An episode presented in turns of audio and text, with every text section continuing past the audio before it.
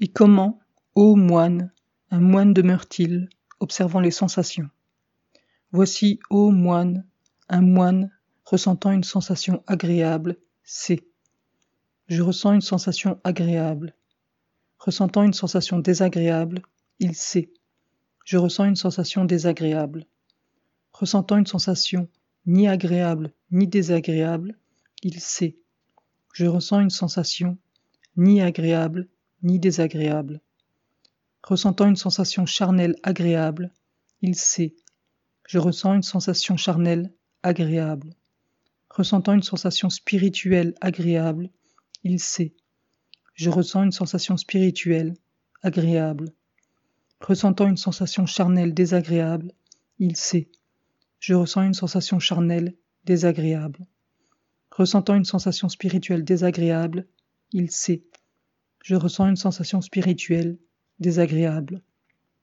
Ressentant une sensation charnelle, ni agréable, ni désagréable, il sait. Je ressens une sensation charnelle, ni agréable, ni désagréable. Ressentant une sensation spirituelle, ni agréable, ni désagréable, il sait. Je ressens une sensation spirituelle, ni agréable, ni désagréable. Ainsi, il demeure, observant les sensations intérieurement. Il demeure, observant les sensations extérieurement. Il demeure, observant les sensations intérieurement et extérieurement. Il demeure, observant l'apparition des sensations. Il demeure, observant la disparition des sensations. Il demeure, observant l'apparition et la disparition des sensations. Voilà les sensations. Cette introspection est présente à lui, seulement pour la connaissance, seulement pour la réflexion, et il demeure libéré et ne s'attache à rien dans le monde. C'est ainsi, ô moine, qu'un moine demeure, observant les sensations. Et comment, ô moine, un moine demeure-t-il, observant l'esprit? Voici, ô moine, un moine ayant un esprit passionné. Ceci est un esprit passionné. Ayant un esprit libre de passion, il sait. Ceci est un esprit libre de passion. Ayant un esprit haineux, il sait. Ceci est un esprit haineux. Ayant un esprit libre de haine, il sait. Ceci est un esprit libre de haine. Ayant un esprit égaré, il sait. Ceci est un esprit égaré.